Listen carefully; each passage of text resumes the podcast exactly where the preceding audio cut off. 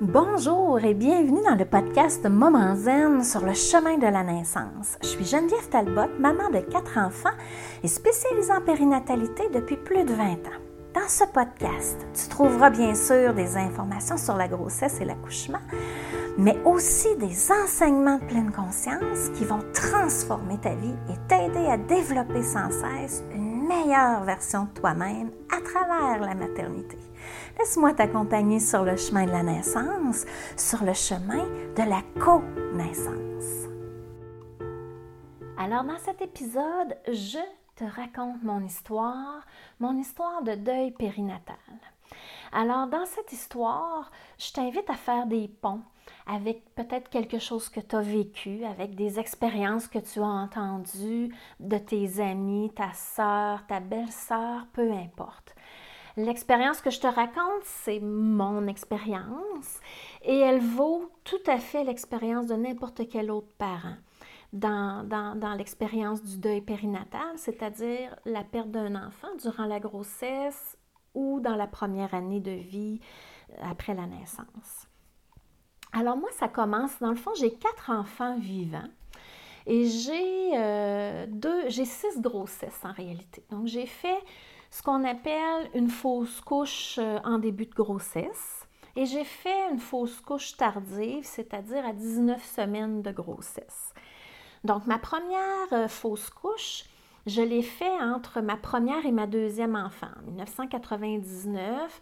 J'étais à 8 ou 9 semaines. J'ai eu des saignements. C'est une fausse couche euh, que je pourrais dire très classique dans le premier trimestre de la grossesse avec le recul puis les, les informations que j'ai maintenant, les connaissances que j'ai, j'ai vraiment l'impression que c'était ce qu'on appelle un œuf clair, un œuf vide, euh, et qu'il n'y avait pas de, il aurait pas pu vivre cet enfant-là.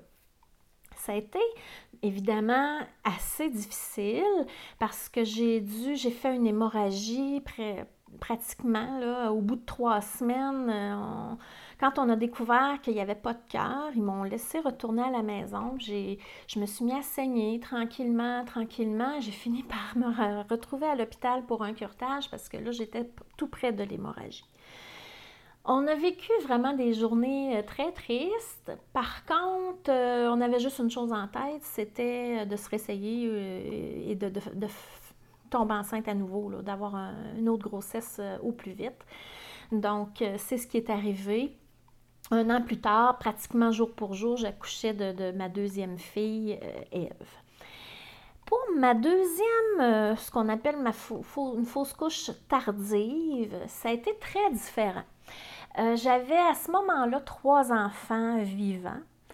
Et j'ai vécu ça difficilement le début de la grossesse. J'étais particulièrement fatiguée. on venait de déménager. Puis, euh, j'avais pas quitté mon emploi, donc je devais faire 40 minutes de route le matin et le soir. J'avais deux enfants au primaire, j'en avais une à la garderie. Puis, je me je, tous les, les trois premiers mois, j'étais vraiment fatiguée, pas le goût de faire à manger. J'avais aucune, aucune, aucune énergie. Et un bon matin, c'était l'heure d'aller passer notre échographie de routine, là, euh, autour de 18-22 semaines. Fait que moi, j'avais dit à mon chum à ce moment-là, je peux pas croire que tu peux pas prendre une demi-journée pour venir avec moi à l'échographie. Parce que pour les autres, des fois il est venu, des fois il n'est pas venu. C'était pas toujours facile pour mon chum de se libérer de son travail. Souvent, il n'est pas proche physiquement, il est vraiment à l'extérieur. Mais cette fois-là, je ne sais pas qu'est-ce qui m'a pris. Euh, en fait, euh, il y a quelque chose à l'intérieur de moi qui commandait ça. J'ai dit à mon chum, tu viens avec moi, j'ai besoin que tu viennes, je ne veux pas y aller toute seule, puis c'est ça. Je peux pas croire que tu peux pas prendre une demi-journée sur ton travail pour venir avec moi. J'ai jamais aussi bien fait. Je sais pas ce qui se serait passé si j'avais été toute seule. Mais bon, on arrive à l'échographie. On est tout excités, on, avait, on est allé dîner au restaurant ensemble, on a passé vraiment un beau moment, on arrive, on était fiers, on avait hâte, quand on arrive à l'échographie, on a hâte de voir le petit cœur, de voir... on arrive avec l'espérance que tout va être correct, on va avoir tous ses bras, ses, doigts, ses orteils et tout, sa colonne vertébrale, tout correct. Et là, on arrive là, je m'installe sur, comme une civière, dans le fond. Et là, le médecin commence à faire son examen et il s'accote le coude sur sa machine, la main dans son visage, sous son menton. Là, je vois que ça ne marche pas, mais moi, là, j'ai beau regarder sur un écran de d'échographie, moi, pour moi, c'est noir et blanc. J'arrive à voir la colonne vertébrale puis le fémur, mais euh, j'ai de la misère à voir les formes. Je ne comprends pas sa face, je comprends pas ce qui se passe, mais je vois bien que ça ne marche pas. là, il continue, il continue, on n'ose pas poser de questions, on le laisse faire. Et là, il se tourne vers nous et il nous dit Je trouve pas de cœur. Il n'y a pas de petit cœur qui bat. Moi, quand ça fait ça, dans ces circonstances-là, il y a vraiment un, déclic qui se fait, si je peux dire. Je, je fige, je, je, déconnecte complètement. J'ai aucune question à poser, je suis figée complètement. Mon chum, il est un peu figé aussi. Euh, il demande au médecin qu'est-ce qu'on fait, faut-tu aller voir le médecin? Puis là, notre médecin de famille qui nous suit, là, le médecin, ben, j'imagine qu'il est peut-être un peu pris dans ses émotions aussi. S'attendait peut-être pas à ça, je sais pas trop. Mais tu très froid, ben, il nous dit euh, non, vous retournez euh, chez vous. Euh, oui, si vous avez un rendez-vous avec votre médecin, vous pouvez y aller. Mais tu sais, il reste très vague. Puis il nous dit à ce moment-là que il estime à environ 13 semaines de vie le fœtus que j'ai à l'intérieur de moi il faut comprendre que moi, là, j'étais à 18 semaines. Je dis toujours 19, mais je, suis comme à 18 semaines et 6-7. Là. Je pense qu'on était à une journée du 19. Là, si on se dit 13 semaines, ça veut dire que ça ferait 6 semaines qui est à l'intérieur de moi puis qui, qui vit plus. Mais moi, j'ai eu aucun saignement, aucun symptôme. Je l'ai même, j'avais même l'impression que je l'avais senti bouger. Tu sais, c'était pas mon premier quand même. C'était mon, ça se trouvait être mon quatrième, là, que je savais c'était quoi, un enfant qui bouge à l'intérieur de soi. Fait j'avais vraiment l'impression que je l'avais senti commencer à bouger, mais là, j'étais figée bien net. Je, je, je, savais pas, là, qu'est-ce qui se passait. Là, on sort de là et là, je m'assois dans l'auto, puis là, je m'effondre, je me mets à pleurer. Puis là, mon chum, dans ce temps-là, il, se met en mode euh, de me consoler, puis de... Puis là, moi, il n'est pas question, je veux... Parce que nous, la façon que ça fonctionne chez nous, notre médecin, il, nous fait prendre le rendez-vous de l'échographie. Puis ensuite de ça, il nous donne un rendez-vous tout de suite après dans la même journée, la même après-midi, pour faire le suivi en, même temps, puis de jaser de l'échographie. Puis souvent, ben, c'est un prétexte aussi pour voir les papas. C'est souvent, ils viennent pas nécessairement à tous les rendez-vous de suivi, mais euh, comme mon chum, souvent, ils vont à l'échographie. Là, moi, je voulais pas aller chez, à mon rendez-vous chez mon médecin de famille. Là. Il n'y en était pas question. Je disais à mon chum, m'en va à la maison. Là. Euh, non, non, non, non. Là, mon chum, il a vraiment, Étienne, il a vraiment été obligé de de me brasser euh, au sens figuré, là, dans le sens que de dire là, t'as pas le choix, là. faut aller chez le médecin, faut savoir qu'est-ce qu'on fait avec ce bébé-là. Là. Parce que là, il s'est mis dans sa tête à se dire Mon Dieu, elle va s'empoisonner. Ça fait six semaines qu'il est mort, entre guillemets, que j'ai comme un corps étranger à l'intérieur de moi. Là, il s'est mis à avoir peur là, que pour moi. Fait que là, il m'a dit euh, Ah, j'ai dit, t'as bien raison, j'ai pas le choix, faut que je sache ce qu'on fait avec ça. Fait que puis là, à cette époque-là, il faut, se ramener. Ça, c'est en 2005. Moi, depuis les années 2000, que je travaille en périnatalité. Et depuis 2003 que j'ai la formation en yoga prénatal, fait que, tu sais, au niveau des connaissances, ben, tu sais, je suis assez bien équipée pour savoir comment ça se passe. Mais là, là, il y a vraiment une déconnexion. Notre cerveau, il est super bien fait, là pour être capable de survivre, si on veut, puis de passer à travers un choc émotif comme ça, il gèle les émotions. On a tous déjà vécu ça, ça peut être un deuil, on vit un accident. c'est comme s'il shut down. Euh, moi, l'image que j'ai, c'est à partir du cou, en descendant, tu sens rien. Puis tu n'as pas aucune capacité de jugement, tu es, comme gelé, mais tu es capable de, de fonctionner un petit peu quand même. Donc là, moi, je ne vois pas venir les coups du tout, du tout, du tout, malgré les connaissances que j'ai. C'était vraiment à ce moment-là, là, c'était pas la professeure, c'était la femme en survie qui, était, qui était là. Donc, on arrive chez le médecin, puis là, on lui explique ça. Et là, euh, il m'examine, puis lui estime, selon ma, hauteur utérine, il estime que je serais à 16 semaines de grossesse, que le développement se serait arrêté, dans le fond, à 16 semaines de grossesse, parce que l'utérus est quand même, il est plus haut que 13 semaines. Lui, eux autres, ils savent qu'est-ce qu'ils disent, mais on n'avait pas de, de preuves plus que ça. Et euh, de la façon que ça fonctionne dans ma région, l'hôpital dans, ma ville où je suis ne font pas d'accouchement avant 37 semaines. Donc, il est obligé de me transférer dans un hôpital, un hôpital euh, un petit peu plus loin, une autre ville, tout près quand même de chez nous, pour avoir vraiment euh, un, avis de gynécologue, une échographie plus poussée, puis une intervention selon, selon ce que les autres vont décider. Donc, on s'en retourne chez nous et là, euh, fallait aller chercher les enfants à l'école. Fallait aller chercher euh, notre fille à la garderie. Et là, moi, je n'étais pas capable. C'est vraiment là, une chance que Étienne était là parce que j'aurais sûrement été, j'aurais trouvé la force quelque part, j'aurais pas eu le choix, mais euh, là, j'étais pas capable de le faire moi-même. Et là, je m'assois à la maison, j'ouvre la télé. Et à cette époque-là, euh, il y avait, euh, je vous raconte une petite anecdote, c'est quand même important parce que c'est une grande prise de conscience que, cette fausse couche-là m'a permis de faire. À la télé, c'était des funérailles. C'est bizarre à dire comme ça, mais il y a une policière qui a été euh, abattue par balle dans l'exercice de ses fonctions. Une jeune femme là, de genre 22, 23 ans, 25 ans, on va dire, maximum, elle était toute jeune.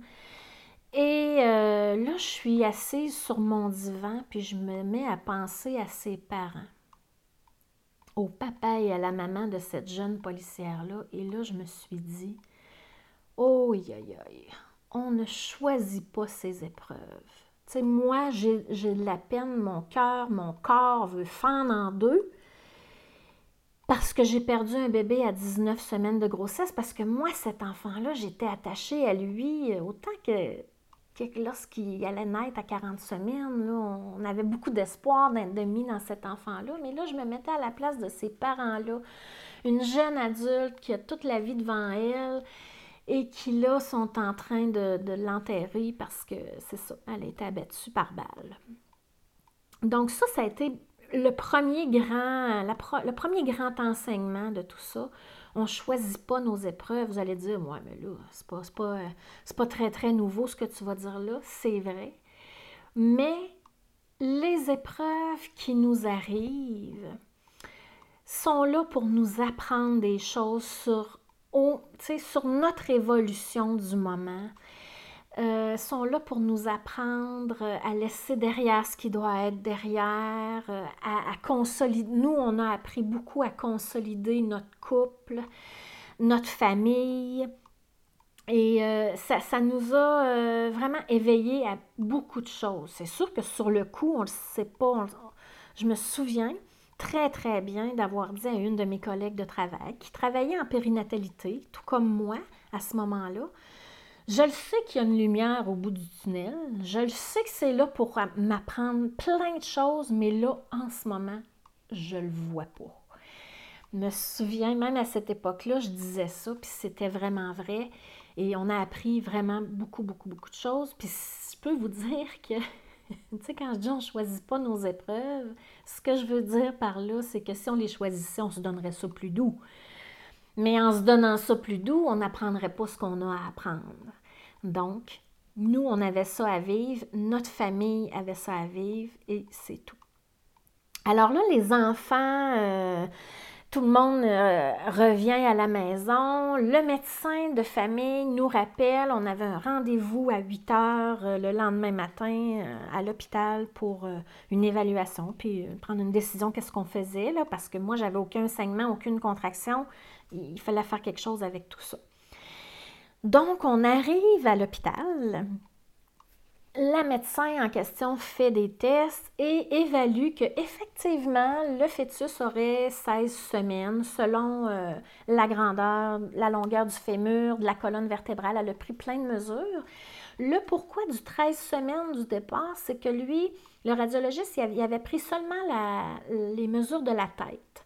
Et quand un enfant décède à l'intérieur du corps de la maman, les os, vous savez, les os du, cerveau, c'est très, très, très mobile et les os du cerveau s'affaissent, les os du crâne, en fait, s'affaissent. Puis, ça, ça, donnait l'impression que la tête était plus petite qu'en réalité, mais c'était comme une fausse mesure. C'était pas une mesure euh, fiable. Donc, le médecin, euh, la médecin a vraiment évalué qu'il y avait 16 semaines euh, de, vie. Donc, elle me dit, tu vas devoir accoucher.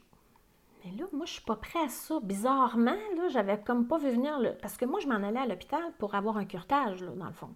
J'avais pas... Euh, j'avais pas réalisé que ça se passerait pas comme ça. Puis moi, il n'était pas question que j'accouche, là, vite fait de même. Là, je, je, je... Non, il n'était pas question que je passe par un accouchement. J'étais comme en révolte un peu. Et on peut le comprendre, je pense, là. Puis là, la médecin me regarde très sérieusement, avec les yeux pleins d'eau. J'en parle, j'en suis tout émue encore. Et elle me dit, tu peux ne pas accoucher, à ce moment-là, je vais devoir faire un curtage, mais je vais devoir le défaire en morceaux parce qu'il est trop gros. Parce que normalement, passer 16 semaines, justement, c'est trop tard, Donc, même les, avortements, dans le fond, c'est pour ça que c'est le plus tôt possible pour qu'un curtage puisse faire le, le, travail. Mais là, quand elle m'a dit ça, c'est comme ça a fait Parfait, je vais accoucher. il n'était pas question qu'on le défasse en morceaux. Juste l'idée de ça, j'avais des frissons. On pleurait tout le monde. la médecin pleurait avec nous autres.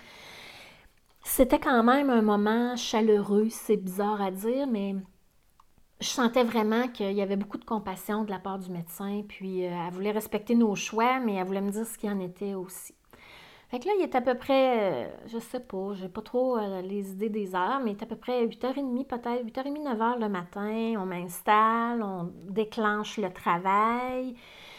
Et j'ai accouché finalement à 8h30 le soir. Donc, j'ai passé la journée là. Puis, euh, à tout bout de champ, bon, là, à un moment donné, la médecin est revenue me voir. Puis là, elle me dit Est-ce que tu vas avoir l'épidurale? Mais moi, je sentais rien. J'avais aucune contraction. C'était pas un déclenchement intraveineux. C'était des des capsules, des pilules qui ont mis dans le col, tu sais, pour faire travailler le col un peu, puis euh, en espérant que la contraction finirait par... par euh, que l'utérus finirait par euh, expulser, tu sais, parce que ça reste que c'est... Si on parle technique, ça reste un corps étranger. Ils n'ont pas vraiment compris, on ne sait pas encore pourquoi précisément mon utérus n'a pas contracté, parce que techniquement, quand le placenta n'a plus, plus de travail ou n'a plus sa place. À 40 semaines, à un moment donné, il n'y a plus de place puis sa job est finie. L'utérus va se mettre à contracter, on va expulser bébé, puis le placenta, il n'y a plus de job à faire, il va sortir. Mais là, il n'a pas, il a comme pas réagi, j'ai pas saigné, il ne s'est rien passé. Donc, euh, on ne sait pas vraiment la cause de tout ça, mais ça a vu l'heure de, contracter. Fait que là, je dis au médecin, moi, j'étais complètement décrochée. Je suis une femme qui euh, voulait, a beaucoup euh, insisté, puis euh, espéré d'avoir des accouchements naturels. Je pourrais peut-être vous en reparler dans une autre vidéo. J'en avais déjà vécu à ma première, entre autres. À ce moment-là, j'avais vécu un accouchement naturel, c'est-à-dire sans épidural, puis tout ça.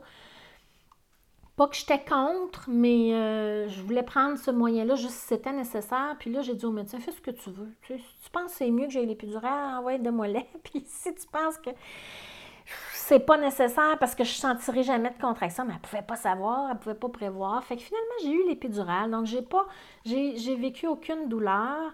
Euh, puis je peux vous dire, une petite parenthèse comme ça, l'épidural, quand tu n'as pas de contraction, c'est beaucoup plus douloureux que quand tu es vraiment en vrai travail. Euh, c'est quand même très douloureux recevoir l'épidural.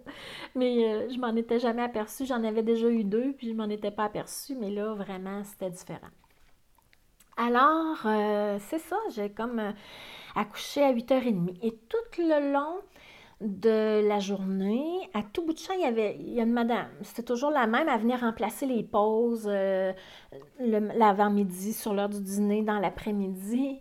Et là, à, chaque fois qu'elle venait, elle nous amenait une information supplémentaire. Est-ce que vous voulez faire une autopsie? Est-ce que vous voulez faire incinérer le, corps de bébé? Est-ce que vous voulez prendre des photos quand il va naître? Est-ce, ben, quand il va naître, quand il va sortir? Euh, est-ce que vous voulez que. En tout cas, ils ont été extraordinaires. Ce que je veux, ce que je veux dire, c'est qu'ils nous ont préparés petit à petit parce qu'on ne voyait pas venir les coups. On n'avait pas pensé à ça. Puis on était chanceux parce qu'Étienne puis moi, on était quand même sur la même longueur d'onde. D'autopsie. On voulait garder le, corps de bébé. On ne savait pas exactement ce qu'on allait faire, mais les infirmières, ils ont appelé l'entrepreneur funéraire. En tout cas, ils ont toutes fait les démarches pour que l'entrepreneur vienne récupérer le le petit corps. Ça a été extraordinaire comme accompagnement. On était vraiment chanceux. Et mon conjoint a trouvé ça un peu difficile, un petit bout, parce que lorsque j'ai eu l'épidurale, ils l'ont fait sortir de la chambre. Et là, il me racontait ça plus tard, pas sur le coup, parce qu'il avait de, avait de la misère à se gérer lui-même. Sur la porte de la chambre à l'extérieur, il y avait une colombe ça, c'était pour annoncer à qui que ce soit qui entre dans la chambre que ici, là, parce qu'on était sur l'unité mère-enfant à l'hôpital, et c'est une chambre ordinaire, ça, là, qu'il y aurait pu avoir euh, des parents avec un petit bébé nouveau-né, mais quand il y a une colonne, c'est un signe que le bébé n'est pas vivant. Et euh, mon chum, comme on dit au Québec, il a pogné un deux minutes parce que il savait pourquoi que la colombe était là. Mais en même temps, moi, après, là, j'ai, eu tellement de gratitude pour tous les parents qui sont passés avant nous. Là. Moi, j'ai une de mes tantes, elle a perdu deux enfants à terme parce que c'était toute une histoire de, de, de, de, de voyons, de, groupe sanguin et tout ça. Les bébés ne survivaient pas à la, à la naissance et euh, elle ne sait pas où ils sont ses enfants.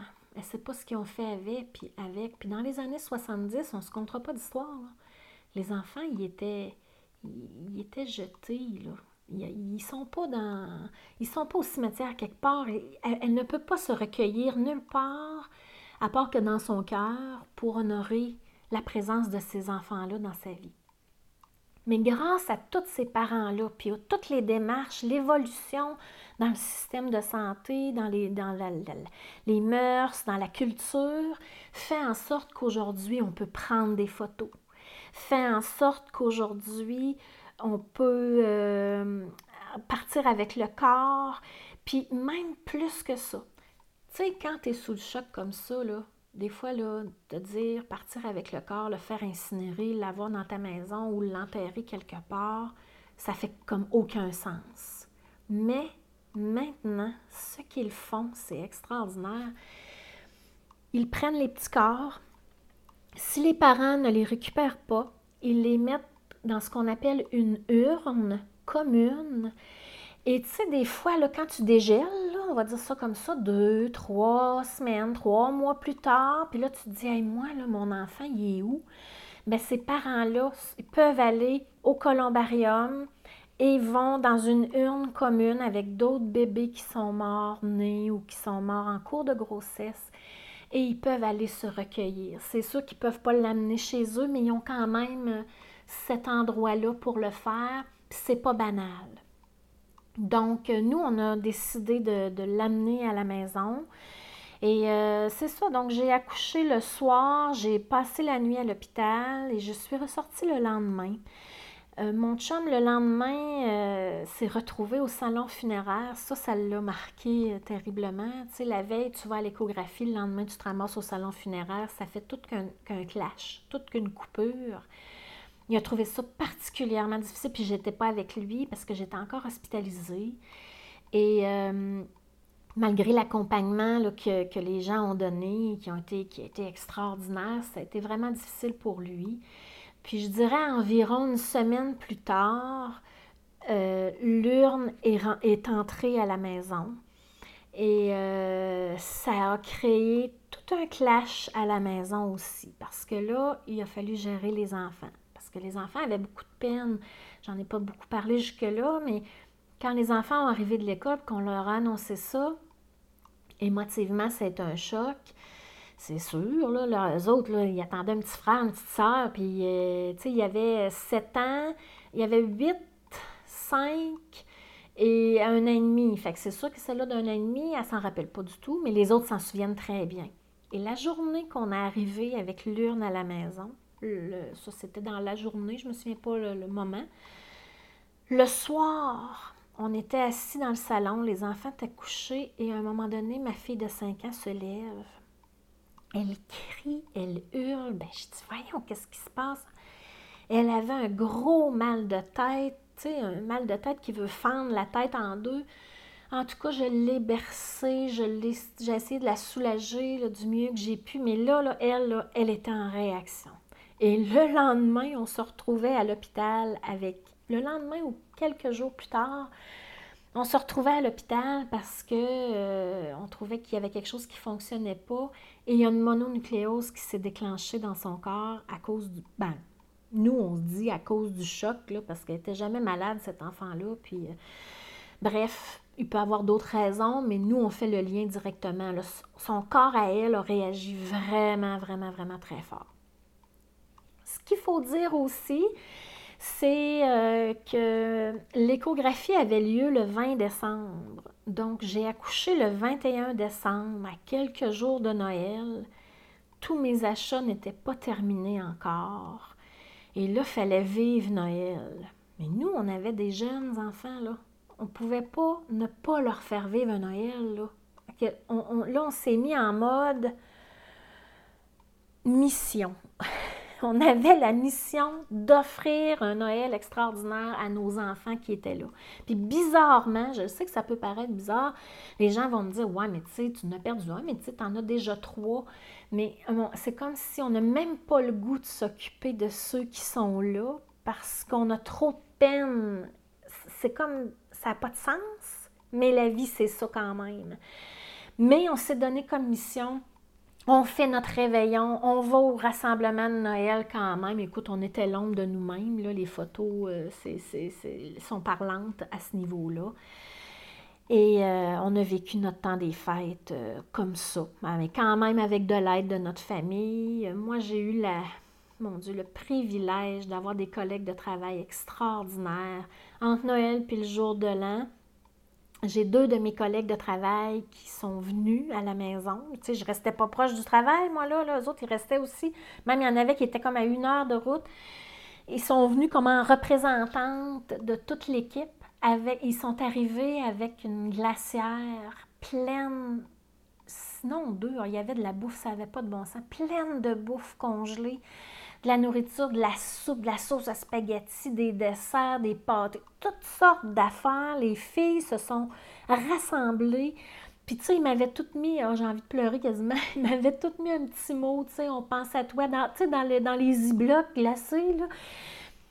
Ils ont été avec moi tout l'hiver parce que j'ai vraiment apprécié, puis on a mangé toute leur nourriture, mais c'était plein de cœur, puis plein d'amour, ce, c'était pas un cadeau, mais c'était, comment je pourrais dire, c'était leur façon à elle, parce qu'elle savait que j'ai passé mon automne à dire que j'avais pas le goût de faire à manger, puis que j'avais rien, tu sais, que c'était difficile pour moi ce côté-là, fait que ça pas été dur pour elle de dire, on emmène chacun quelque chose, on foule une glacière ou deux, puis on emmène ça, c'est un cadeau extraordinaire, j'étais vraiment privilégiée. Et ce que j'ai appris, euh, dans tout ça, ben c'est ça. On ne choisit pas nos épreuves. Moi, j'ai pris euh, tout l'hiver, euh, jusqu'au printemps, jusqu'au mois de mai, juin. J'ai été comme en arrêt de travail, comme pour prendre du temps. Pour moi, je n'étais pas capable de travailler. Moi, j'ai essayé, en fait. Je suis retournée au travail en janvier. Là, tout de suite après, moi, j'ai dit, là, je reste pas chez nous, tu es en train de capoter, moi, là. là. Fait que je voulais comme pas descendre, tu sais, je voulais pas aller dans la souffrance à l'intérieur de moi. Mais je travaillais avec des femmes enceintes et je travaillais avec des femmes qui venaient d'accoucher avec puis qui avaient le bébé. Puis j'ai à un moment donné, ça l'a, sauté. Je n'ai pas été capable de, finir ma session. Je, ça marchait pas du tout. Là. C'était beaucoup, beaucoup, beaucoup trop confrontant pour moi. Donc j'ai arrêté complètement. Puis euh, il y a une phrase qui dit que après la souffrance vient la conscience. Moi, pendant cet hiver-là, j'ai fait beaucoup de lectures, beaucoup de méditation. J'ai suivi un atelier de, il appelle ça méthode de libération des cuirasses. Euh, c'est avec des balles, c'est comme des massages avec des balles, puis ça nous permet d'aller dans nos émotions. Ça m'a, ça m'a été aidé terriblement à, revenir à moi-même, puis à prendre soin de moi, puis à gérer la peine que j'avais à l'intérieur de moi. Euh, puis euh, mon chum, lui, ça a été un petit peu plus difficile parce que lui, il travaille dans un milieu vraiment. C'est drôle. Je ne sais pas si je dois dire ça, mais c'est. Il travaille dans un milieu de gars. C'est-à-dire que lui, il, avait, il est un patron, c'est sa propre entreprise. Puis il y avait un, employé que sa conjointe était enceinte puis qui était due pour le mois de mai, comme moi. Tu sais, on était dû à peu près au même moment les gars, ça les poignait tellement qu'ils n'ont jamais été capables d'en parler avec Étienne. Ils n'ont jamais été capables d'ouvrir. Fait que Étienne, il n'y avait que moi. Puis même, tu sais, ses amis, c'était vraiment. Euh, il, a, vécu ça difficilement. Il a vécu ça tout seul.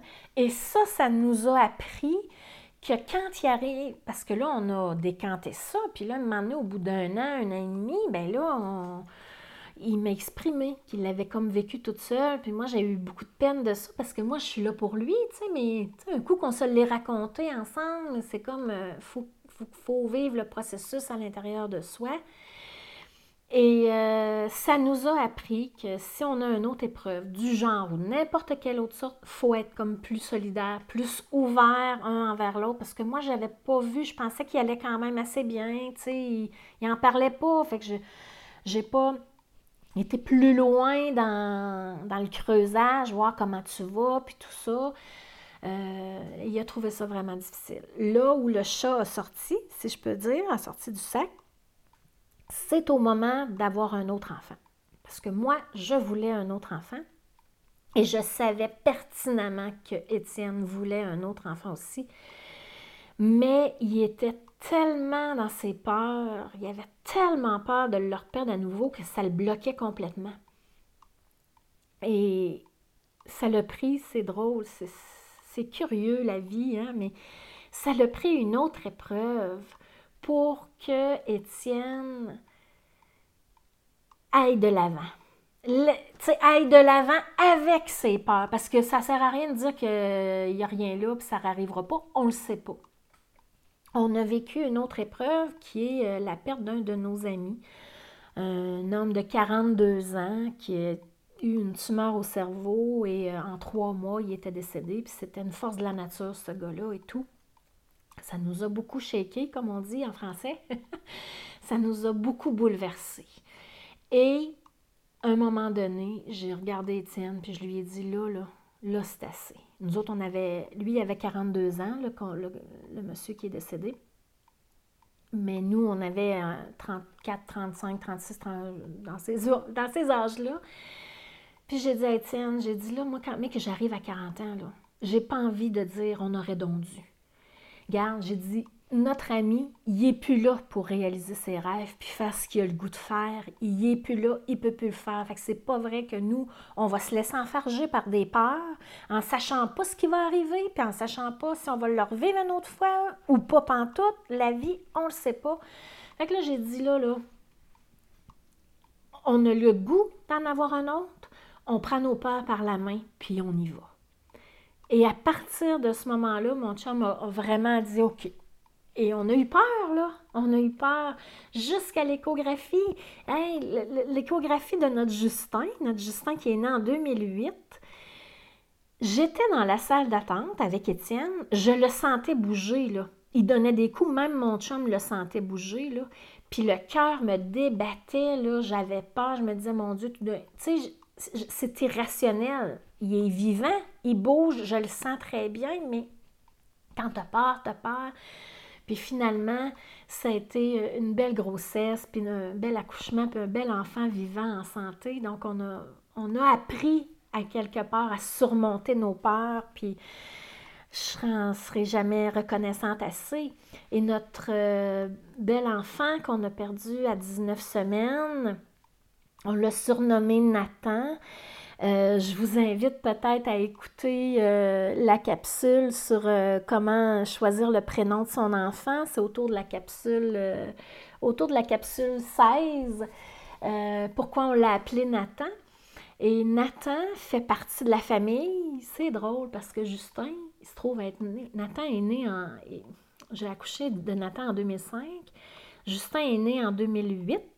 Mais Justin, il dit toujours c'est mon petit frère. Donc, Justin, il a un petit frère, il s'appelle Nathan. Il est dans notre salon, dans sa petite urne. J'ai mis dans un cadre les photos qu'on a prises euh,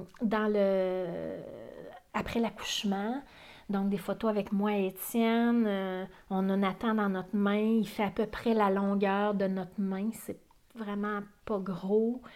Mais Nathan fait partie de notre famille, puis plusieurs, quand que je dis ça, des fois, ils nous disent, euh, tu sais, c'est comme limite d'être morbide, tu sais, parce qu'on a... Mais non, nous, pour nous, c'est très positif. C'est comme, Nathan, il est là.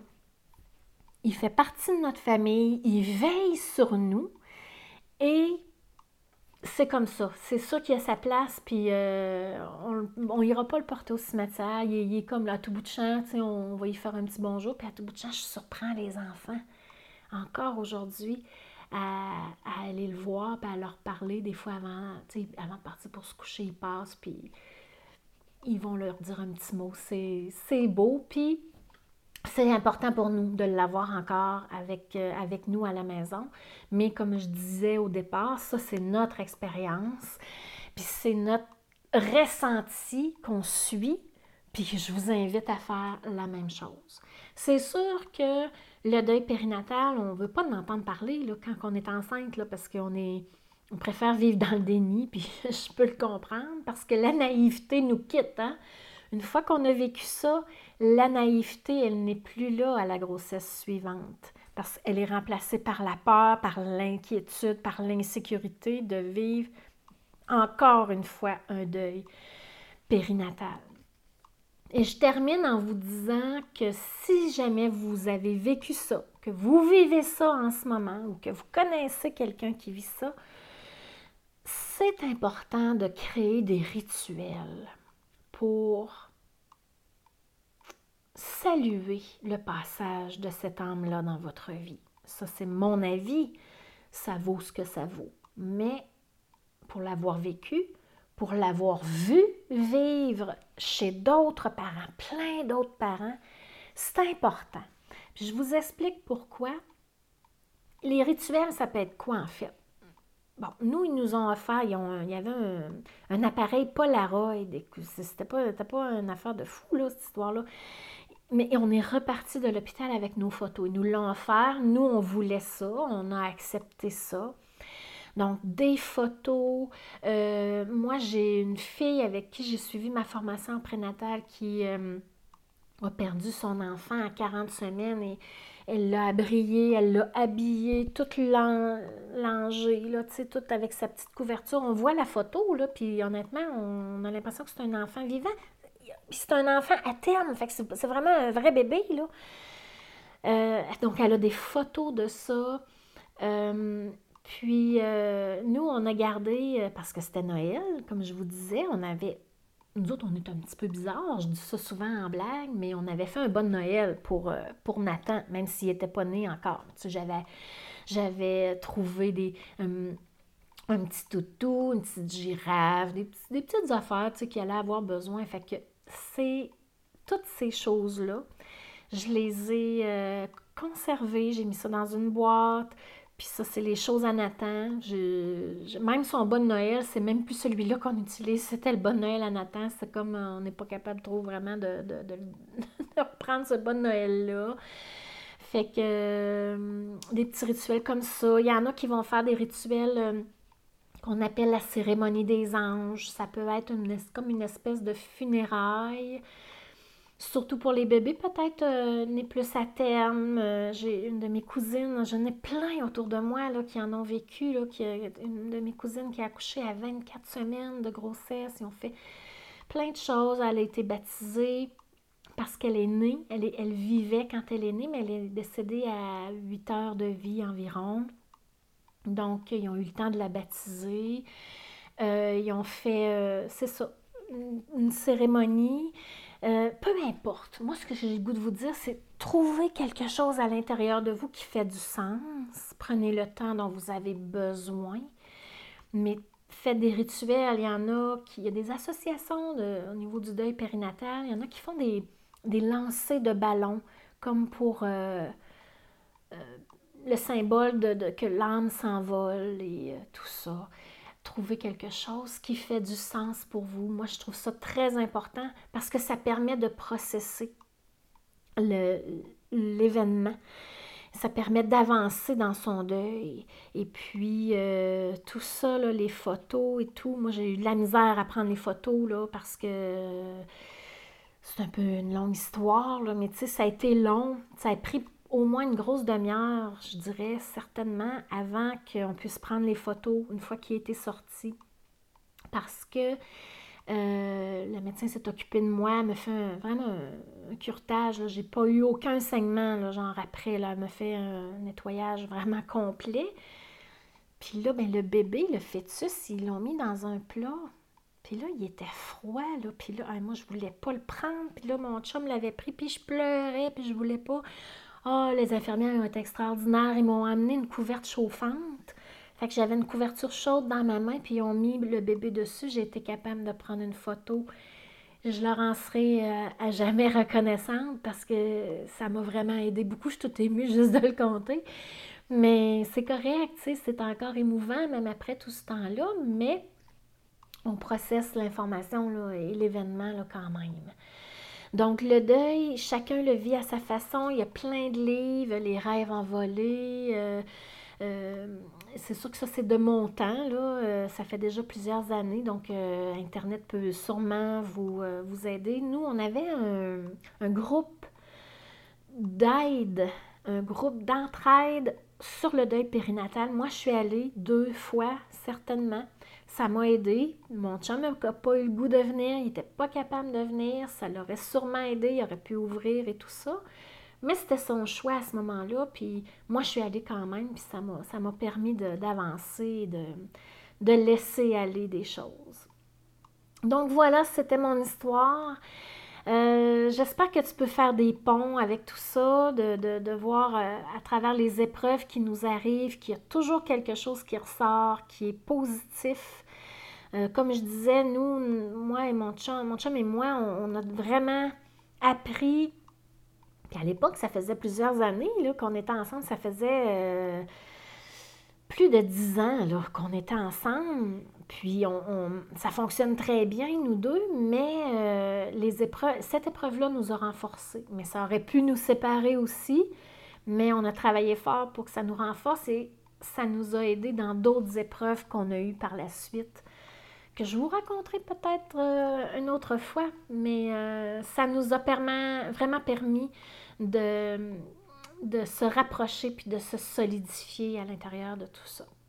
Alors, j'espère que ça t'a parlé. J'espère que tu peux, comme je disais, faire des ponts avec ton histoire ou avec une histoire euh, d'une autre personne de ton entourage. Mais je te dis à bientôt.